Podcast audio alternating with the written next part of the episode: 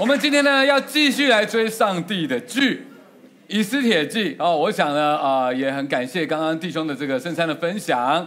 我们生命当中，我们的地位有时候会有一些变化和高低。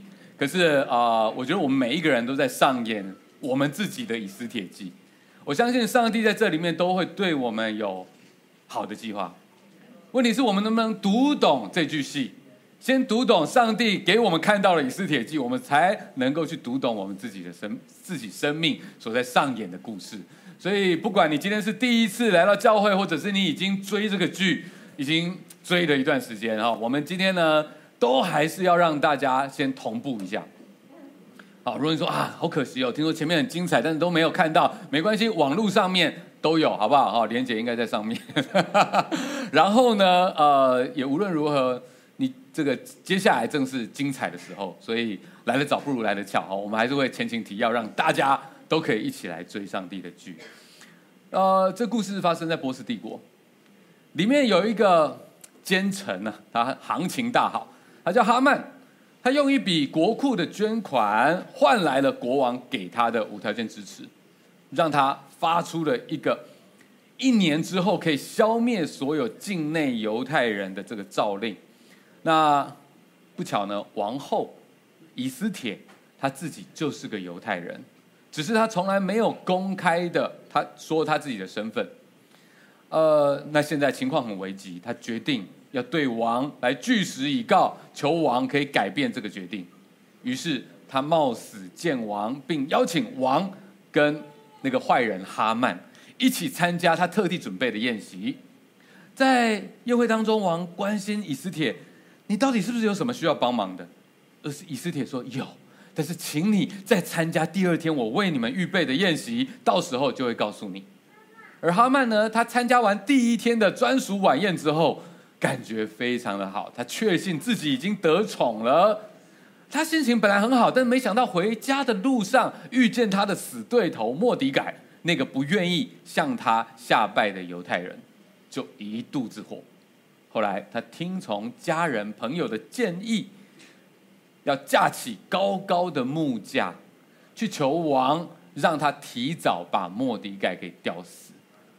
所以，到底莫迪盖会不会提早被吊死呢？以斯帖还来不来得及在第二次的晚宴提出这个救命的请求呢？这就是今天我们要来看的内容。在我们进入今天以斯帖记的第六章之前，我们先一起来祷告吧。神啊，谢谢你，谢谢你从来没有放弃过我们。今天我们走进现场也好，或者是打开直播也好，主在我们生命里面也正在上演许多的故事。神在这当中，我们常常会问，会问你为什么会这样？我们常常会问你，我们接下来会更好吗？主，我求求你。你是最了解我们每一个人生命的故事的。你创造我们，并且持续的在带领我们的生命。主，我祈求你今天对我们每一个人说话，好让我们在面对这些高高低低的时候，我们心中可以有来自于你的信念。谢谢你这样祷告奉主的圣名求，阿门。好的，那么今天我们要来一起来看第六章，我们就从第六章的第一节先一起读到第三节，请。当天晚上，王睡不着觉。就命令人把官方的史录带来念给他听。记录中有一段提到莫迪改怎样揭发一个暗杀亚哈水鲁王的阴谋。这阴谋是由两个看守殿门的太监毕探和提列计划的。王问：为了这件事，我们赐了什么荣誉和地位给莫迪改？王的仆人回答：什么都没有。好，这个。晚上是个那个关键的晚上，是两个晚宴之间的那个晚上，是那个呃哈曼已经把要吊死莫迪改的木头已经准备好，就差王盖个章，就要这个提早处死啊莫迪改了。就在这个关键的夜晚，他是莫迪改命在垂危的一晚啊。其实莫迪改自己都不知道这晚发生了什么事情，以斯帖他也不知道。第二天很可能就是莫迪改的死期。事实上，就算以斯帖来得及有所行动，但那也是第二天晚宴的事情了。所以那个时候，莫迪改很可能也被吊死。来不及拯救。在危机来临，在人看来没有什么可以施力点的时候，神出手了。这个晚上很特别的，王不知道为什么睡不着觉。看起来从经文看起来，王平常应该没有失眠的困扰。OK，是这个晚上比较特别，所以他有了一些举动哈。他王就真的就睡不着，有可能他是反复在思想，哎，这到底以斯帖在卖什么关子啊？为什么有事需要帮忙，却不直接说呢？还要这么大费周章的摆设两个晚上的宴席，而且为什么一定要找哈曼指定他来参加呢？其实我觉得王对以斯帖还算蛮有情感的，毕竟每一次以斯帖说“哎，晚点再告诉你”的时候，不管是在这个王宫里面哦，以斯帖跟王说：“哎。”先来参加宴宴会，晚上再告诉你。去参加宴会，又跟王说：“哎，再参加明天的宴会，明天再告诉你，对不对？”以斯帖都是说：“我晚点再告诉你。”可是王都没有生气耶，也没有责备，或者是命令以斯帖说：“搞什么？你现在就跟我说。”王也没有这样子啊。当然，我们也会注意到以斯帖。就算他内心其实是很焦急，然后压力很大，可是他也是用温柔的方式，用有智慧的方式来跟王说话。难怪王这么的疼爱他，难怪当以斯帖进到宫中的时候，身边的工作人员，当初举办选美比赛进宫的嘛，对不对？那些身边的工作人员怎么样，都很喜欢他。我觉得在说话的态度这件事情上面，哈，我们常常是在关系不熟的时候很重视，希望给人家好的印象，但是进到家里面成为了家人就随便了，结果呢，就常常发生在外人看来觉得哇，你这个人很好，亲切有礼貌，就像是一个有很有教养的王子或公公主一样。但是，一进到了宫中或进到了家里面，就变成了死鬼跟泼妇。其实人都是互相的啊，亲近的人会陪我们走到最后，更值得我们用爱和尊重来对待，不是吗？那我们再回到这个故事里面，王呢，他既然决定要等待以斯帖，要直到第二天晚上才揭晓答案，那就注定了这个晚上。这个第一天的晚上，他必定是要辗转难眠的。啊，到底以斯帖他的困扰是什么呢？我都已经跟他说了，就连国的一半我都愿意给他，他还不告诉我，难道他要的比这个还要多吗？这可能都是这个亚哈随鲁王哈那个晚上他在脑中挥之不去的一些思虑，王。也是个人，其实他跟你我一样，那些想不透的事情，到了夜晚就特别容易，因为大脑停不下来而睡不着觉。如果王是在现代，那他可能就在床上开始划手机，拿平板。但是在那个年代没有这些东西，然后王的方法比较特别一点，就是请人来读历史。哎，还有这招哈。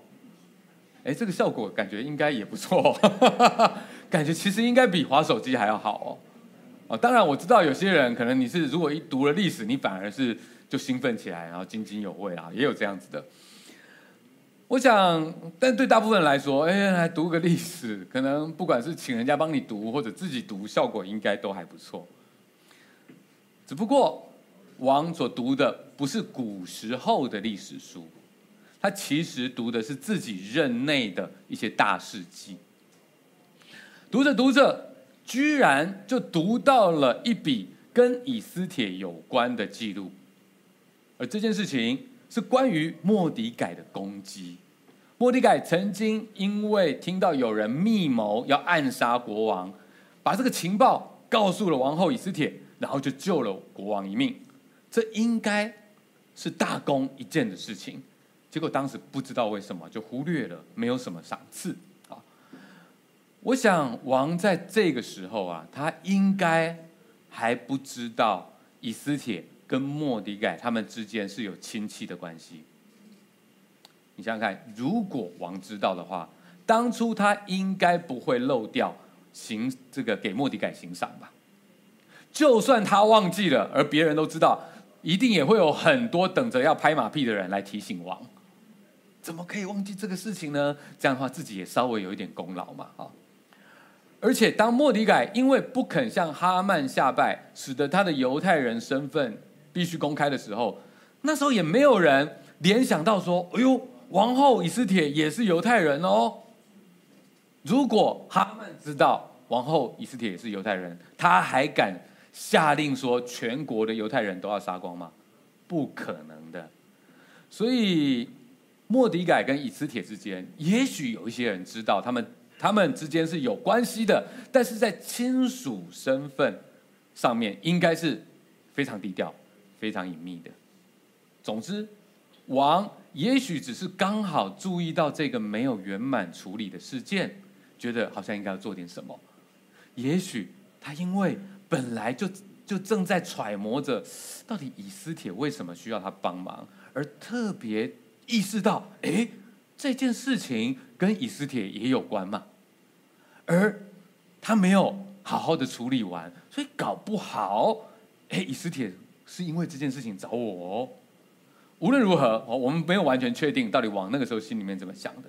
但无论如何，我们会发现，当神出手的时候，事情看起来就是这么的巧合。当初以呃，当初莫迪改他被忽略的功劳。神并没有忘记，也没有白费，因为就在这一个睡不着的晚上，王读到了这一个事件，注意到当初怎么会忘记赏赐给这个救他一命的莫迪改呢？我们觉得这个很巧了。接着还有更巧的事情，我们继续读下去。第四节开始，请王问：有谁在院子里？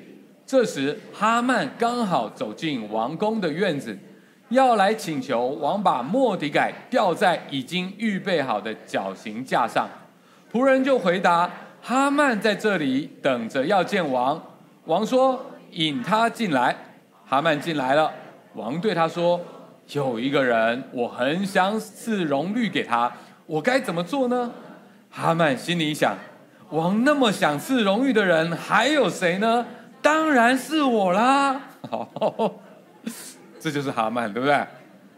啊，这个这里的发生这件事情的时间，哈，呃，其实不是在那个半夜，好，应该是在第二天的一大清早，在波斯王他还没有正式开始办公的时候，哈曼呢就希望插队，提早办妥。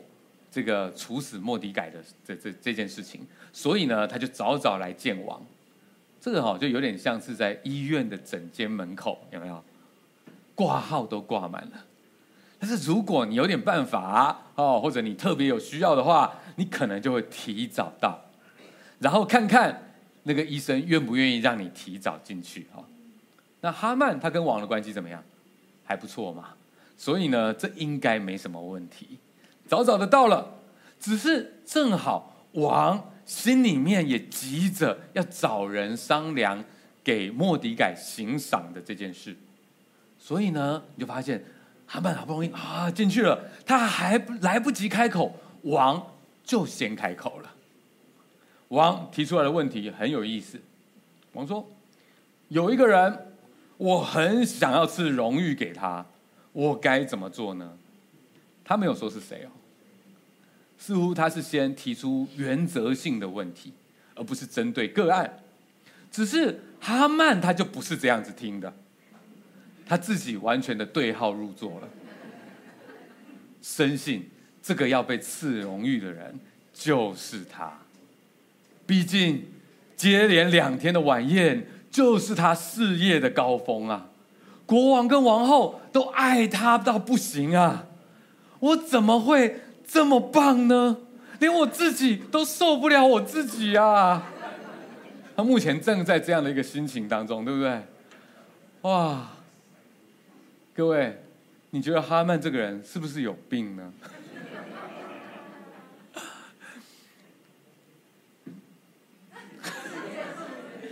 根据美国精神疾病诊断原则，哈，呃，我们可以稍微的来对照一下，OK，所谓的自恋性人格，哈，这个病态的情况，它会有以下的一些特征啊。好，不过我要先说一下哈，这个东西我们就是拿来呃看一下，跟哈曼他的一些情况来做一些参考，好，不适合拿来啊、自己或者是对别人这么做，好吧？那还是交给医生啊。但是这我接下来所说的有九个自恋型人格的特征啊，这都是在这个美国精神疾病的这个诊断准则里面，它字面上就是这么写的。我们就一个一个来看好了。好，那我们心中想的就是我们到目前为止所认识的那个哈曼。如果那个特征你觉得哦，哈曼就是这样子，差不多就是这样，那你就说中这样子。我们就来看九个里面会中几个。好，那没有标准答案，你就看你自己的。感觉就好了。好，第一个，夸大自我的重要性，例如夸大自己的才华，并期待被被别人看中。好，第二个，永远专注于成功、权力、美貌，或者是理想爱情的幻想中。第三个，认为自己独特，仅能被其他特殊人物或高位者所认可，并与之相关联。第四个，需要过度的称赞。第五个，不合理的认为自己有特殊权利或获得他人无条件顺从。第六个，处理人际关系时显得自私，好以占便宜来满足自己的利益需求。第七个，缺乏同理心，不愿意认同和感受他人的情感需求。第八个，常嫉妒别人或认为别人嫉妒他。第九个，常有傲慢行为或态度，显得自高自大。大家认为哈曼在这九个特征当中命中了几个？想想看，哇，这个人，有人不愿意跪拜他，他就要把人家全家、整个民族、整个种族都灭绝掉，这是什么样的心态？心理不健康的人坐上了有影响力的位置，真的是很有危险的事情。这样子的人当了情人，就变成恐怖情人，做了父母亲就变成恐龙家长，当老板就变成惯老板，当官就变成了自高自大、玩弄权柄的奸臣。而最高糟糕的事情是，这样子的人通常很难有病识感啊，很难意识到自己的问题啊。另外，我们也在经文当中注意到，以斯帖记有一个蛮幽默的安排。之前啊，在第三章的时候，哈曼他说他要灭绝犹太人嘛，然后那个时候他对王提出这个请求的时候，其实他是语带保留的，他没有说是要灭犹太人，他只有对王说有一个民族跟人家的习俗不一样，又不听话，却不说这有一个民族是哪一族。现在王也同样不说，王说：“哎，有。”有一种人是我想要赐荣誉给他们的，我没有说是谁，这对照之下显得特别的讽刺啊！如果有些弟兄姐妹你对于文学比较有兴趣的话，不妨注意一下《以斯帖记》的写作呢是非常巧妙的安排，许多故事的发生呢都是前后在对应的，好像是平行的场景，可是却出现了逆转的情节。这不仅是让我们读起来觉得很有意思，更会让我们感受到神呢、啊，他真的是非常奇妙，有时候甚至是幽默的，把他的子民从困境当中拯救出来。接着，让我们再回到故事，来看看这位自以为是、感觉自我感觉非常良好的哈曼，他对于王想要赏赐得荣耀的人，会给出什么样的建议？我们继续来念，请。所以他向王建议，王要赐荣誉的人应该这样待他：叫人带一身王自己穿的王袍来，还要一套装饰华丽的龙头套在御马的头上，然后命令王最尊贵的一位大臣替这个人穿上王袍，扶他上马，替他牵着马，在城里的广场上游行。他们游行的时候。这大臣要在他前面喊着说：“看呐、啊，王这样待自己要赐荣誉的人。你有没有觉得哈，王问这个问题，哈曼他是没有准备哦，忽然就被问到哦，可是他马上可以回答得非常详细耶。你会不会觉得这件事情他应该平常就有在想？不然怎么可以回答这么仔细，而且是马上回答？你觉得有没有可能，这正是哈曼他心里面渴望已久的画面？当王他认为那个人就是他嘛，对不对？当王要赏赐的时候，他马上马上告诉王说，就是要这样这样做。这肯定是量身定做的，是哈曼他自己的梦想清单吧？一定是哈曼，他觉得如果有这么一天，我哈曼死而无憾了。他给的建议非常的清楚，包含什么呢？包含第一个，要让这个人穿上王袍啊，穿上王袍代表王特别的宠爱，而且原文这个穿上王袍的意思，不只是穿跟王同款的而已哦，啊，不是那种跟明星同款。这个穿王袍是对，就是王平常在穿，是王他自己穿过的，是有味道的哦。内行的就知道，这种比较贵。哦，曼这个金变台，真的是。梦想着穿这个，这平常王也穿过，现在换我来穿了。他梦想的啊，然后呢，还有一匹马，这匹马呢，基本上是头上也戴着冠冕的这种御马御用的。啊。这如果换在我们现代的话，这个情境，那可能就是加长的总统坐车，平常总统在做的，他来做了，用这样子的规格来接待尊贵的人。如果前后还有警车开道，那我想这也就是刚好而已啦。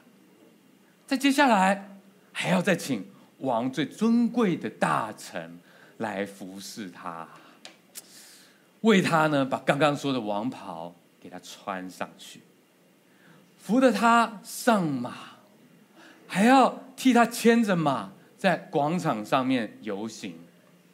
这如果要对照到现代的话，那可能比较接近的想想象和画面，就是要请行政院长。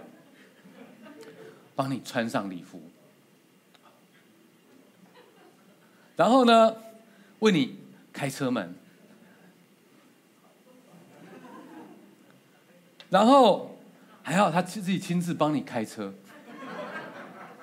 慢慢的开，从信义路啊绕到仁爱路，沿路夹道都要请群众都已经在那边准备好，在那边欢呼，哇，然后呢？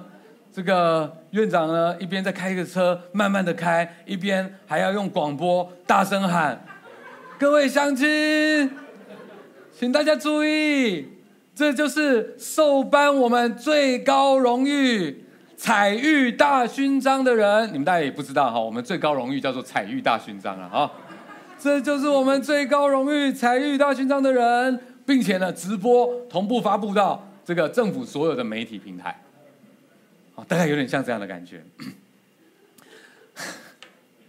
我想，我不是很确定受奖人是不是想要这么做啦。末底改蛮低调的啦，他应该会觉得很奇怪吧。但是哈曼他肯定是喜欢的，很爱。而我想在那个时代，这么的这样的一个做法，也肯定是非常荣耀的。所以哈曼他就是喜欢这样嘛，大家都觉得哇，这样很好的，他就特别要做。所以如果说王后宴请只有国王跟哈曼才能够出席的宴会，是一个私下的肯定，让他知道他很重要。那么哈曼他现在只差的就是公开在民众面前的肯定了。他希望全国上下都可以知道，只有我哈曼。才是王最想要给赏赐、得荣耀的那一个人。这个提议说出来了，不过还是要国王自己来做决定。我们再来看看国王怎么说。我们请你念，请。王对哈曼说：“赶快把王袍跟马带来，照你刚才的建议，把荣誉赐给那坐在王宫门口的犹太人莫迪改，一件也不可缺少。”于是哈曼把王袍和马带来，给莫迪改穿上王袍，扶他上马。替他牵着马，在城里的广场上游行，一面走一面在前面向民众喊：“看哪，王这样待自己要自荣誉的人。”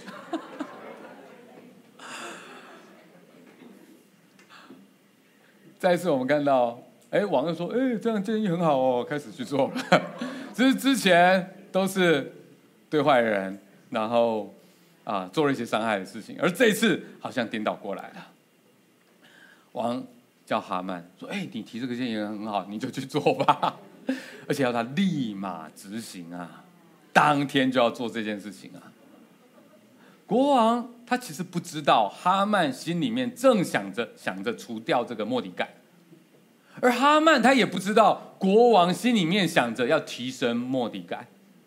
两个人的想法在这边成为强烈的对比，但因为这样把故事带到了高潮。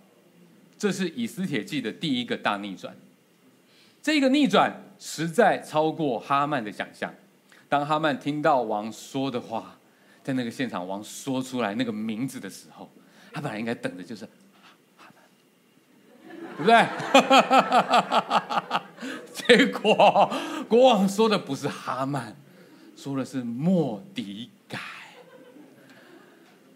这个末底改是哪一个末底改？我们全国有那么多莫底改，但是国王说的非常的清楚。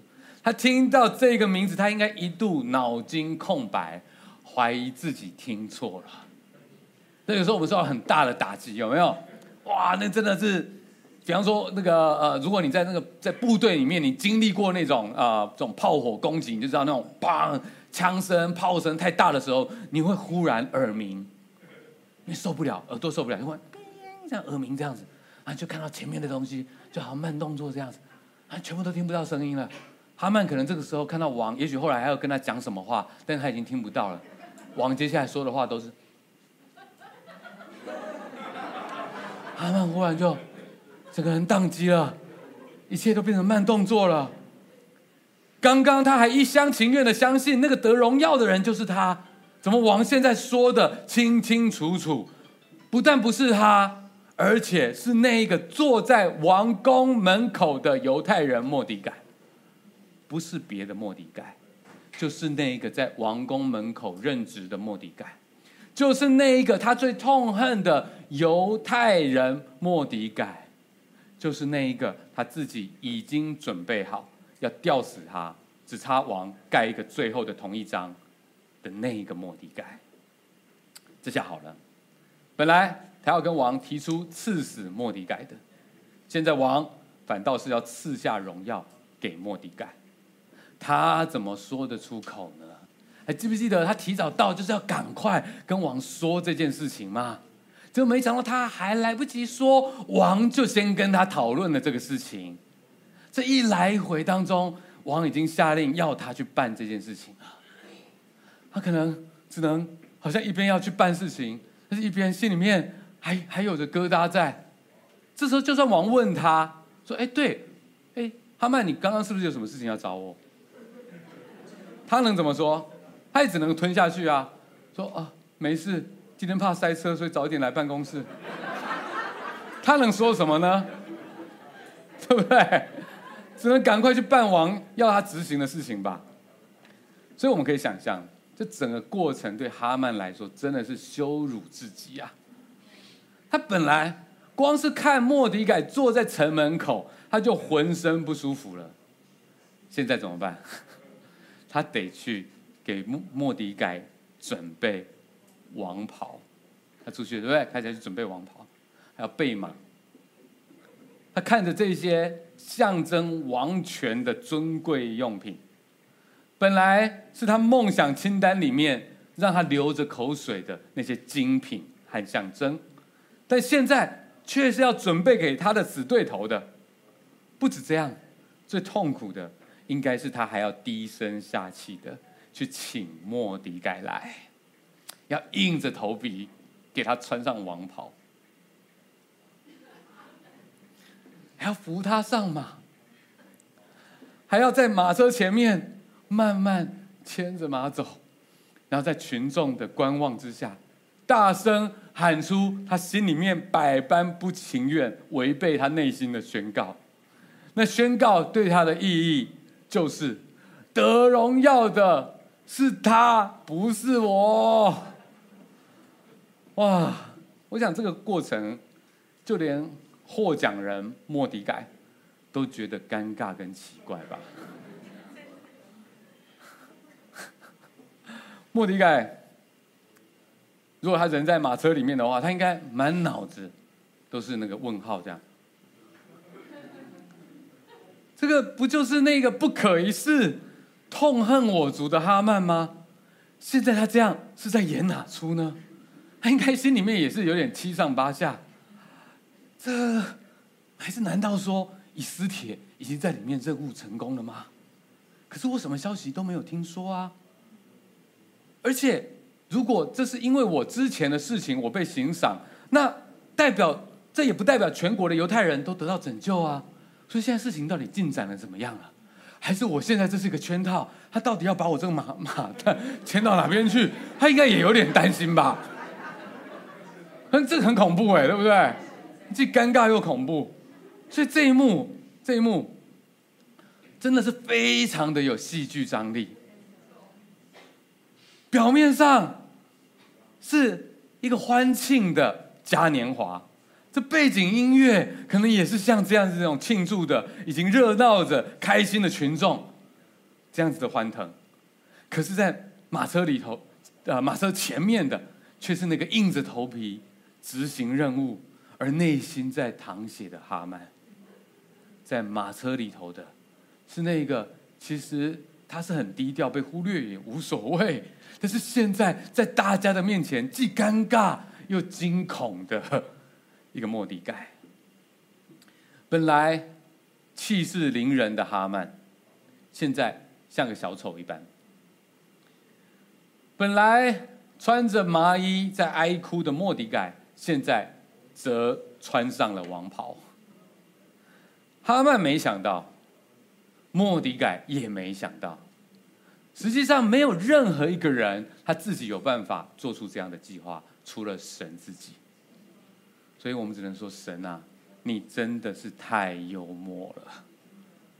所以可能我们都笑了，但是有一个人笑不出来，或者他笑着笑着就哭了。那个人这是谁？哈曼。OK，那我们再看看哈曼接下来发生了什么事情。我们一起来念，行。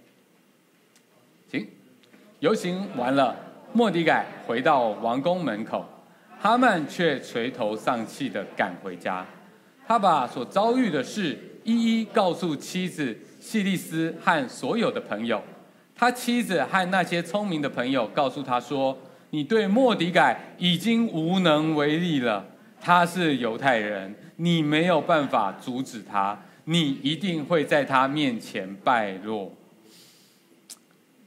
完成了游行的任务，两个人都回到了平常的地方。莫迪改。回到了他在门口的办公室，哈曼则回到他自己的家，而就像前一天一样，哈曼等着回家跟妻子朋友诉苦，希望他的鼓掌部队这次可以再好好的鼓励他。场景看起来似乎很熟悉，但是情势却已经在逆转当中。我们注意到哈曼的鼓掌部队啊，很会察言观色，也很聪明哦。他们有没有察觉到风向改变了？起风了。风向一旦改变，本来根本是轻而易举就可以拿下的战争，忽然就怎么打也打不赢。风向一旦改变，就连一定可以得分的灌篮也会弹到框外面去。风向一旦改变，就连足球踢罚踢罚球。也会踢到门柱上，羽毛球本来压线了，哎，也会变成出界。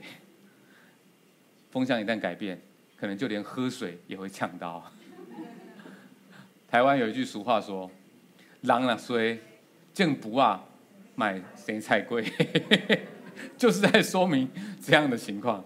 风向一旦改变，所有的东西都跟你预想完全不一样。风向改变是一个很微妙却影响重大的情势变化，你很难形容为什么会这样。这样的事情也很难事先规划规划，甚至它往往是超出我们的经验跟想象。但是，一旦发生了，所有的人都会感受到，情势怎么忽然一夕风云变色。如果有政论节目的话，一定会很高兴。因为这充满了话题性，可以找专家学者来个事后诸葛的讲评。只是要从什么样的角度来解析这个变化呢？哈曼他的鼓掌部队，很明显，他们现在不再像前一晚那样子巴结哈曼了，他们更像是站在第三者角度来观察的评论家，而不是站在哈曼这边的人。而他们的评论呢？其实是内行的评论，他们说出来的一个观点，他说犹太人是没有办法对付他们的。不过当然前一天晚上他们不是这样说的哦，那现在他们就啊说的头头是道，这个在我们看来没有办法，对不对？可能就另外一个跟两个他们在互相大家这边谈你一言我一语这样子，哦，哎，希西斯你怎么说？我觉得 开始评论起来了，站在第三者的角度评论起这件事情了。他们的叙述透露出，其实他们知道，在变化呃变化的背后是有一股难以抵抗的力量。他们知道，因为眼前的事情过去也曾经发生过。之前跟大家讲过，哈曼对于末底改的痛恨，不仅仅是因为末底改不肯对他下拜。还有是因为历史上两个种族之间彼此的仇恨，亚玛力人跟犹太人之间，他们有很多的冲突。如果大家有印象的话，以色列人当他们出埃及之后的第一场战役，就是摩西在山上，只要他举手，山下这个约书亚率领的以色列军队就得胜的那场战役。在那场战役里面，这个犹太人的的敌人是谁？就是亚玛力人，就是这个哈曼他的这个种族。所以亚玛力人他们跟犹太人之间还有很多的战役，但基本上这些战役到了最后都是犹太人获胜。那你就可以想象亚玛力人对犹太人有一种复杂的情节，又恨又怕。所以他们知道。有一点是他们非常无力的点，不管他们的情势怎么样，就算情势大好，可是只要一旦出现神出手，一起风，最后他们的下场都会很惨。他们知道过去已经有太多的例子了，所以你会发现，他们对哈曼说的话也是这样子。他们现在感觉到了。完了，起风了，接下来的事情不妙了。只是他们认为，这个完了的人是那个要杀犹太人的哈曼，而不是他们。所以他们表现出来的跟昨天晚上不一样。现在他们忽然变成第三者了。完了，哈曼你完了。因为谁能够抵挡上帝的子民呢？当上帝要站出来保护他的子民的时候，没有人能够抵挡得了的。这就是犹太人呐、哈曼，你完了，是你完了，哈曼。哈曼这时候可能心情很复杂，既心寒又惊吓，可能沮丧，也可能愤怒。这一天对他来说太多了。在他还没能够消化完这一天的大逆转和高高低低到底是什么样的状况的时候，又有人砰砰砰砰的跑来了。我们继续来念下一段经文，请他们还在谈话的时候，王宫的太监到了，催哈曼赶快去赴以斯帖的宴会。太监的来到，代表消息是从王后那边来的。哦，原来这是个提醒，提醒说宴会要开始了，请哈曼赶快准备好去赴宴了。哇，哈曼这天忙不忙？从一大清早就出门，接下来忙进忙出，还要上街，当天就要办一个游行，而且整个心情是七上八下。刚刚好不容易回到家里面小聊了一下，发现连家里面的风向都改变了。他的亲信现在都开始唱衰他了，在他还没有消化完的时候，接着马上又要去赴宴了。所以这时候哈曼的心里面到底会怎么想呢？是觉得至少晚上的这个宴会，还是一整天我值得期待的事情，是这样子呢？又或者是他已经开始提心吊胆，扑通扑通的跳，我到底去赴约还会再发生多少？奇怪的事情呢？经文里面没有多说，但是这一章就在这里结束了。哎，我知道你们很多人回去都赶快再往后面看了，对不对？哦，没有关系，哦，我们一起来看的时候，感觉还是不太一样的。这一章是个逆转的一章，本来低下的被高升了，本来高高在上的。现在却好像威风不再了。本来被忽略的，现在得到荣耀了；本来呼风唤雨的，现在却变得有苦也说不出了。所以，不如我们来讨论一下，在这一章里面频繁出现的一个主题，我相信也是跟我们的人生经历很有关系的一个主题，就是地位的改变。到底神是怎么样来看待地位的变化呢？如果我们去看整本圣经，我们就会发现，在圣经里面有太多的故事是从卑微出生，但是却被神大大祝福的；也有太多本来是位居高位，可是却因为骄傲而被神管教的故事。当然，你也会看见有那些为神坚持了一辈子，但始终没有被很多世上的人看见。没有得到在在这个地位上面的高升，而最终还壮烈殉道这样子的故事，似乎圣经在告诉我们的，是地位，它不是人自己能够掌控，同时它也不能够等同于神的祝福。难怪耶稣他提醒他身边的门徒说：“哎，那你们去宴会的时候，千万不要自己去抢大位。”是你的就是你的，如果那东西真的是你的，那也应该是人家请你去的，而不是你自己想办法弄来的。也难怪圣经在雅各书里面他说：“卑微的弟兄升高就该喜乐，富足的降卑也该如此，因为它必要过去，如同草上的花一样。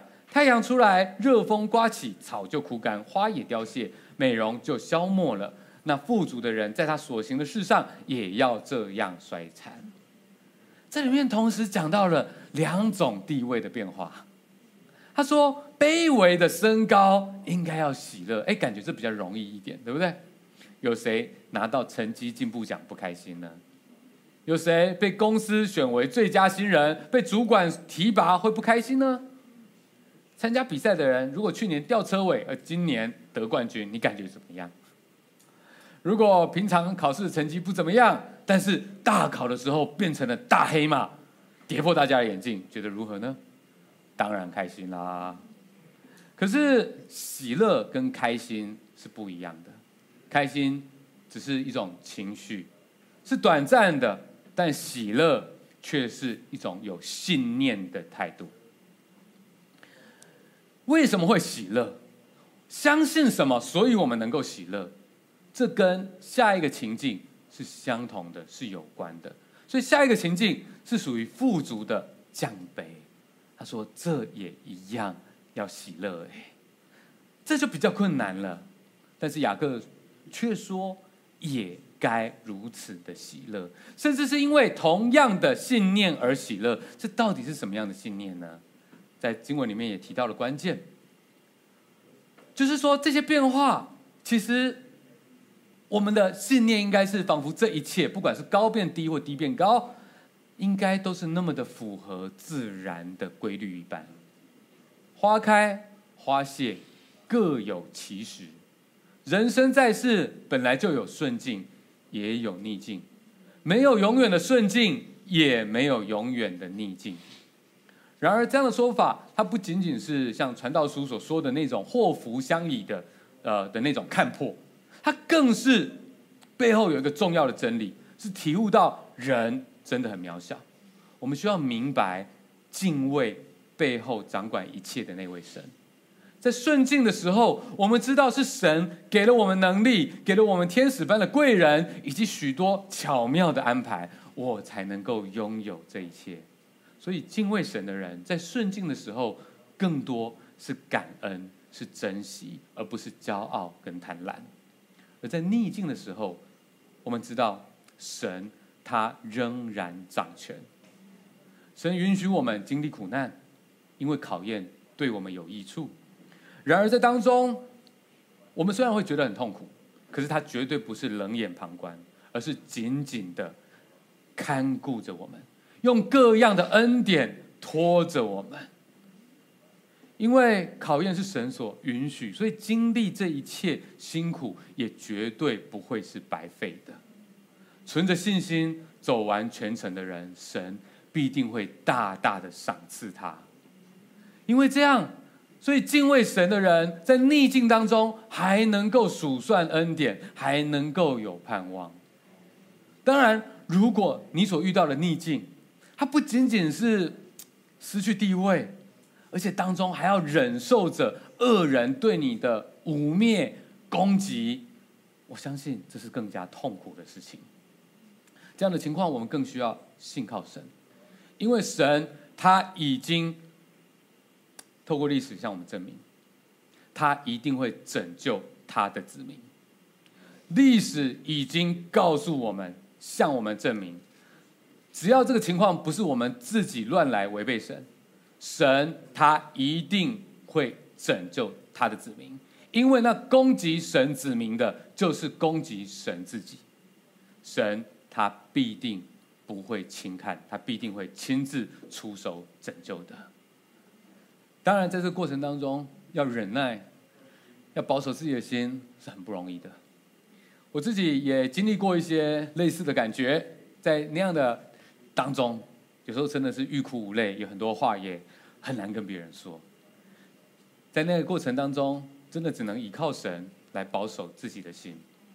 我记得有一段时间，我每天真的每天都读诗篇三十七篇，甚至抄下经文，一个字一个字把它抄下来，对我来说非常的有帮助。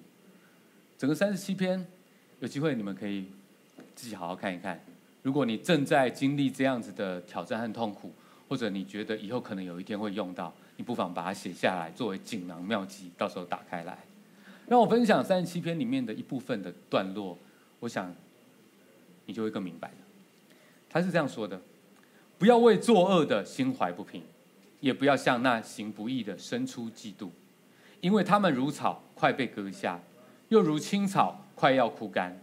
你当倚靠耶和华而行善。住在地上，以他的信实为粮，又要以耶和华为乐，他就将你心里所求的赐给你。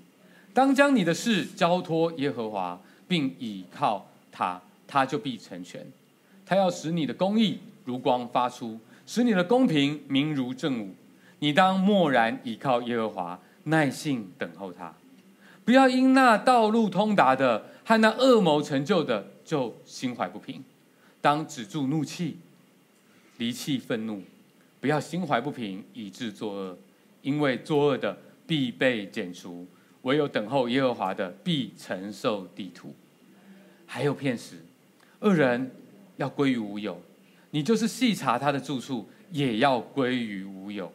但谦卑人必承受地土，以丰盛的平安为乐。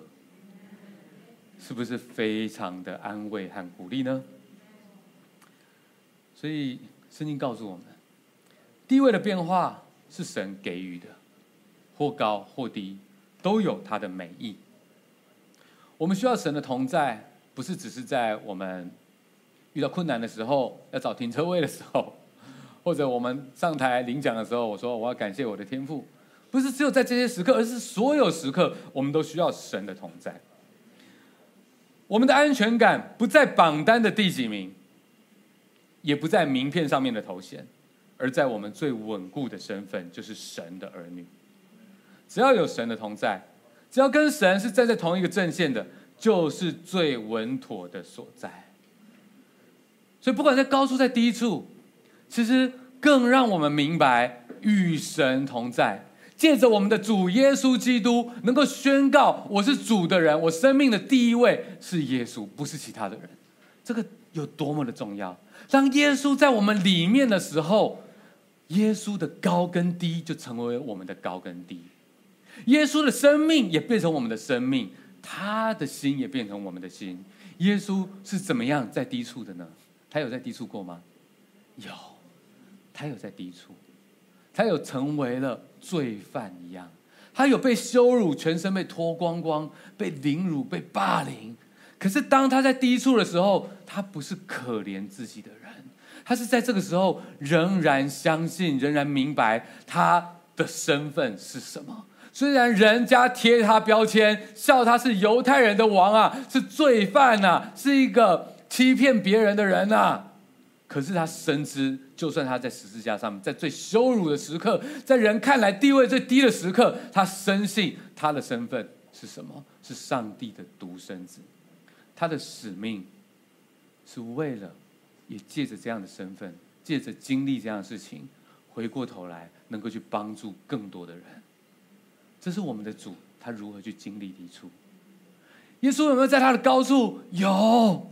他本来就是上帝的独生子，他是万王之王，可是他却愿意去到最卑下的人的身边，他乐意把他的身份放到一边，就算别人簇拥着他，告诉他你好棒的时候，他一点都不在乎。他在他的高位所在乎的事情，是我怎么样运用我现在的身份，运用我现在的能力来去帮助造就我身边的人。我们的主耶稣基督，当他在我们里面的时候，我们看高看低，都跟这个世界的人不一样了。各位，下个礼拜我们就要看到哈曼他如何去赴这个以斯帖的宴会，到底他在宴会当中会不会先发制人呢？还是以斯帖他会成功的向王提出请求呢？